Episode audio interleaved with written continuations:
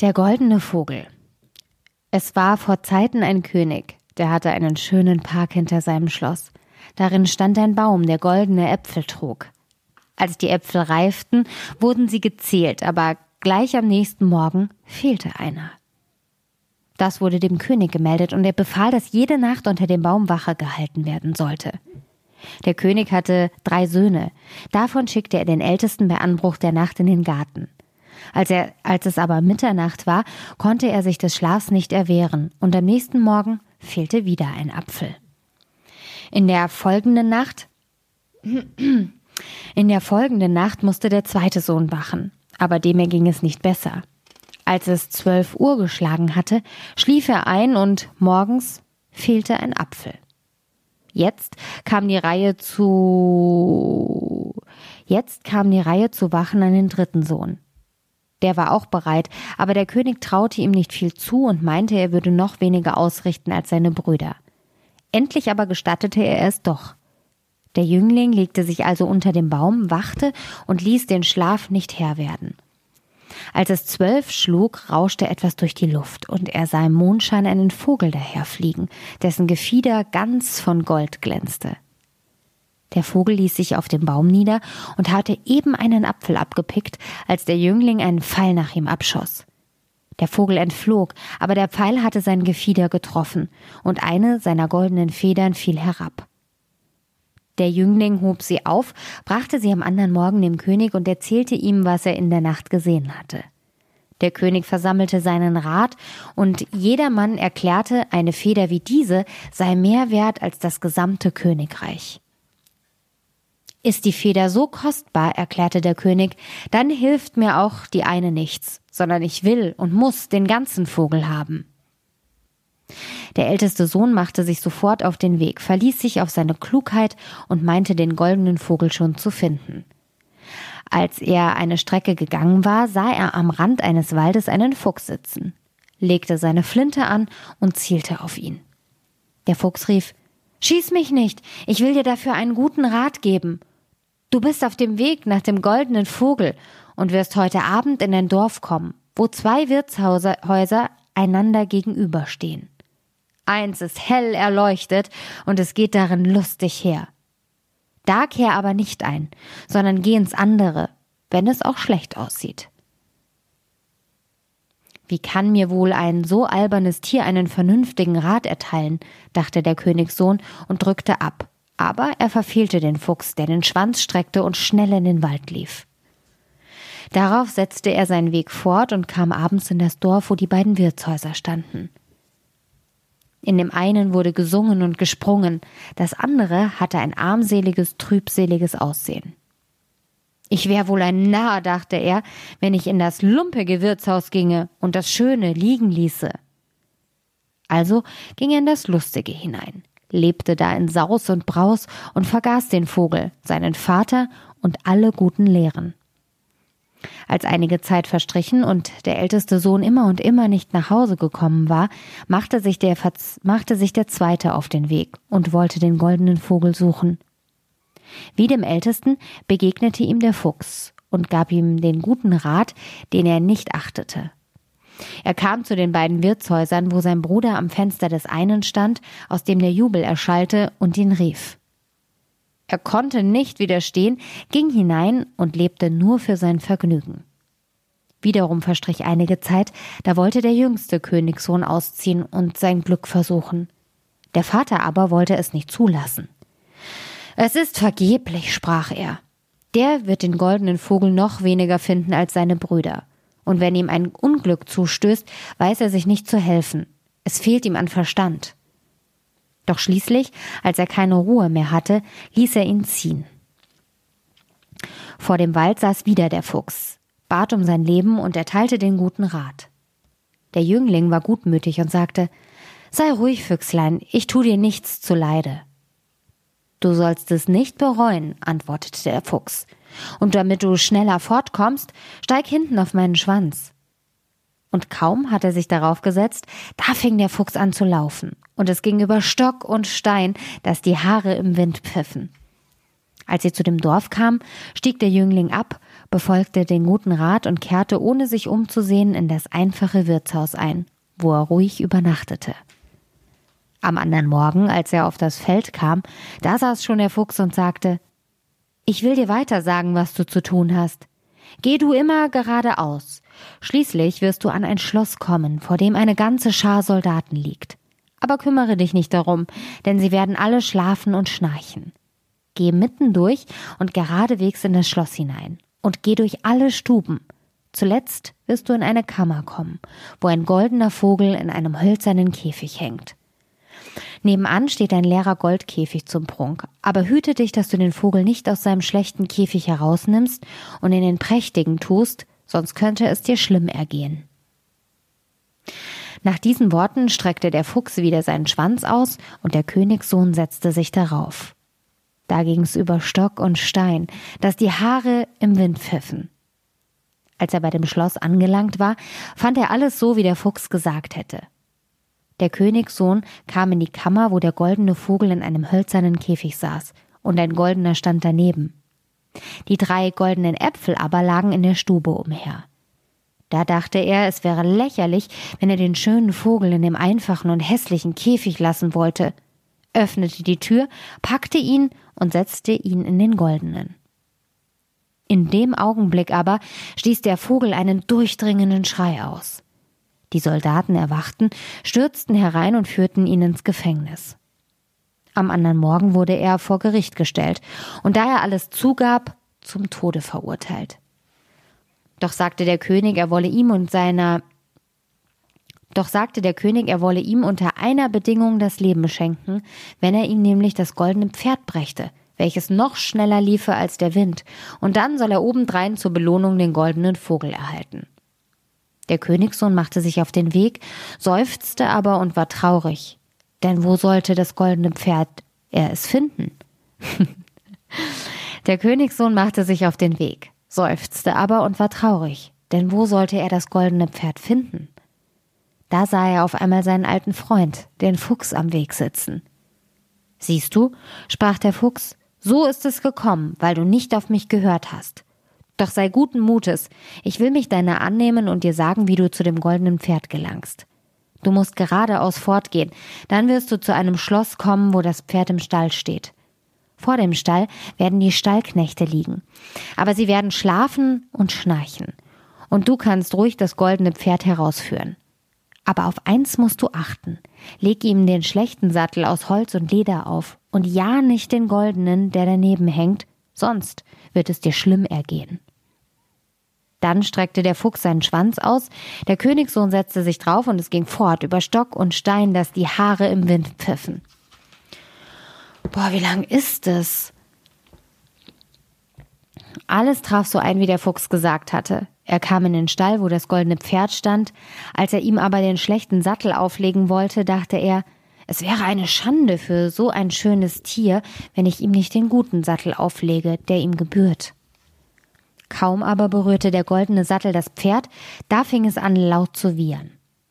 Die Stallknechte erwachten, ergriffen den Jüngling und warfen ihn ins Gefängnis. Am anderen Morgen wurde er vom Gericht zu Tode verurteilt. Doch versprach der König ihm das Leben zu schenken und dazu das goldene Pferd, wenn er die schöne Königstochter vom goldenen Schloss herbeischaffen könnte. Mit schwerem Herzen machte sich der Jüngling auf den Weg, doch zu seinem Glück fand er bald den treuen Fuchs. Ich sollte dich eigentlich deinem Unglück überlassen, sagte der Fuchs. Aber ich habe Mitleid mit dir und will dir noch einmal aus deiner Not helfen. Dein Weg führt dich gerade zu dem goldenen Schloss. Abends wirst du anlangen und nachts, wenn alles still ist, dann geht die schöne Königstochter ins Badehaus, um da zu baden. Und wenn sie hineingeht, spring auf sie zu und gib ihr einen Kuss. Dann folgt sie dir und du kannst sie mit dir fortführen. Nur erlaube ihr nicht, dass sie sich vorher von ihren Eltern verabschiedet, sonst kann es dir schlimm ergehen. Dann streckte der Fuchs seinen Schwanz, der Königssohn setzte sich darauf, und so ging es über Stock und Stein, dass die Haare im Wind pfiffen. Als er beim goldenen Schloss ankam, war es so, wie der Fuchs gesagt hatte. Er wartete bis Mitternacht, als alles in einem tiefen Schlaf lag und die schöne Jungfrau ins Badehaus ging, da sprang er hervor und gab ihr einen Kuss. Sie sagte, sie wollte gerne mit ihm gehen, bat ihn aber flehentlich und mit Tränen, er möchte ihr erlauben, sich vorher von ihren Eltern zu verabschieden. Er widerstand anfänglich ihren Bitten, als sie aber immer mehr weinte und vor seinen Füßen auf die Knie fiel, da gab er endlich nach. Kaum aber war die Jungfrau zu dem Bett ihres Vaters getreten, da wachten er und alle anderen, die im Schloss waren, auf, und der Jüngling wurde festgehalten und ins Gefängnis gesperrt. Am anderen Morgen sprach der König zu ihm Dein Leben ist verwirkt, und du kannst bloß Gnade finden, wenn du den Berg abträgst, der vor meinen Fenstern liegt und über den ich nicht hinaussehen kann. Und das musst du binnen acht Tagen zustande bringen. Gelingt dir das, dann sollst du meine Tochter zur Belohnung haben.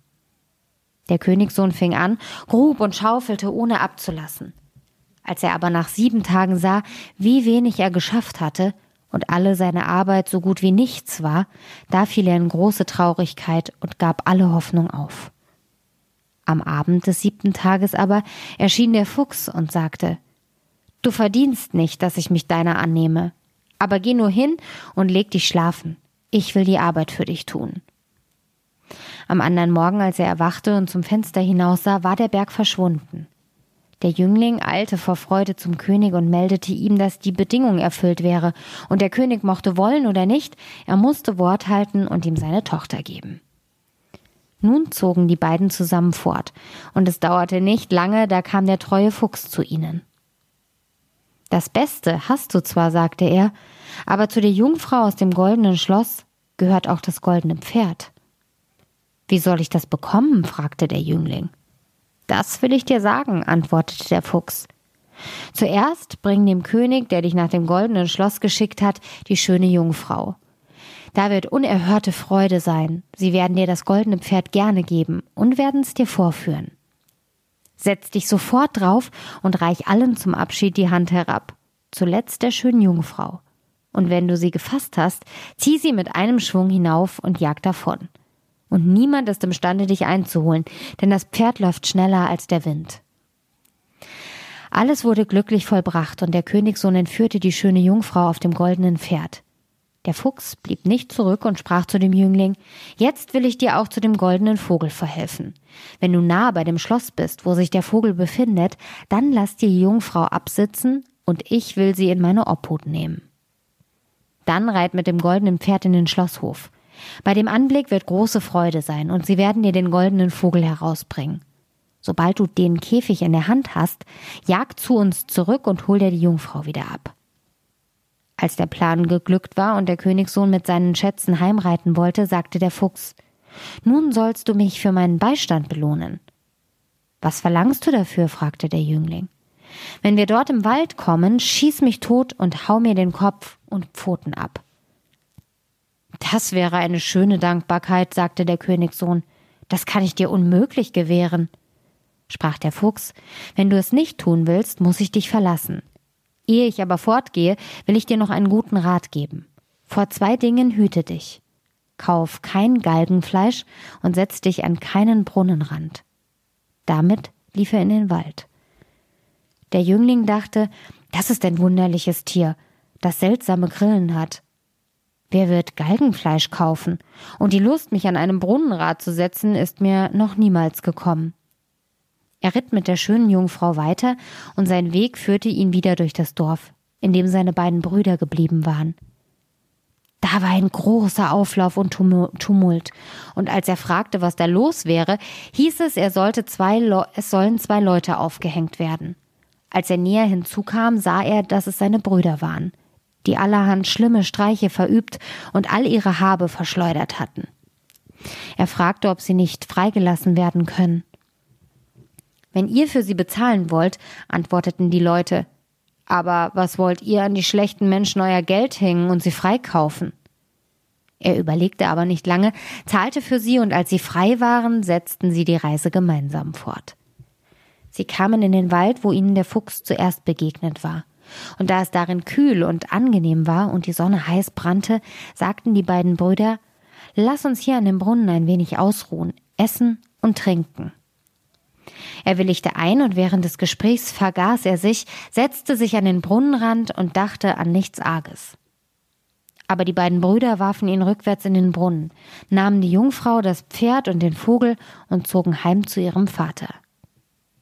Da bringen wir nicht bloß den goldenen Vogel, sagten sie, wir haben auch das goldene Pferd und die Jungfrau vom goldenen Schloss erbeutet. Da war große Freude, aber das Pferd, das fraß nicht, der Vogel, der pfiff nicht, und die Jungfrau, die saß und weinte. Der jüngste Bruder war aber nicht umgekommen. Der Brunnen war zum Glück trocken und er fiel auf weiches Moos, ohne verletzt zu werden, konnte aber nicht wieder heraus. Auch in dieser Not verließ ihn der treue Fuchs nicht, kam zu ihm herabgesprungen und, scha und schalt ihn, dass er sein Rad vergessen hätte. Ich kann's aber doch nicht lassen, sagte er. Ich will dir wieder ans Tageslicht helfen. Er sagte ihm, er sollte seinen Schwanz anpacken und sich fest daran halten und zog ihn dann in die Höhe.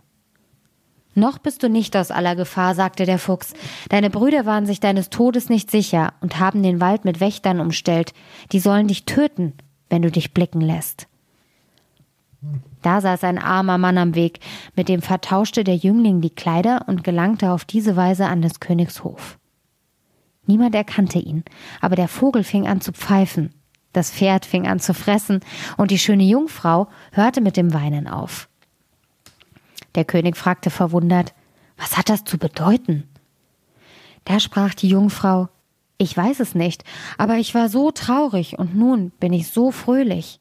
Es ist mir, als wäre mein wahrer Bräutigam gekommen. Sie erzählte ihm alles, was geschehen war, obgleich die anderen Brüder ihr den Tod angedroht hatten, wenn sie etwas verraten würde. Der König hieß alle Leute vor sich bringen, die in seinem Schloss waren. Da kam auch der Jüngling als ein armer Mann in seinen Lumpenkleidern, aber die Jungfrau erkannte ihn gleich und fiel ihm um den Hals. Die gottlosen Brüder wurden ergriffen und hingerichtet. Er aber wurde mit der schönen Jungfrau vermählt und zum Erben des Königs bestimmt. Aber wie, aber wie ist es dem armen Fuchs ergangen? Lange danach ging der Königssohn einmal wieder in den Wald. Da begegnete ihm der Fuchs und sagte, Du hast nun alles, was du dir wünschen kannst aber mit meinem Unglück will es kein Ende nehmen, und es steht doch in deiner Macht, mich zu erlösen. Und abermals bat er flehentlich, er möchte ihn totschießen und ihm Kopf und Pfoten abhauen. Also tat er's, und kaum war es geschehen, da verwandelte sich der Fuchs in einen Menschen und war niemand anderes als der Bruder der schönen Königstochter, der endlich von dem Zauber, der auf ihm lag, erlöst war. Und nun fehlte nichts mehr zu ihrem Glück solange sie lebten.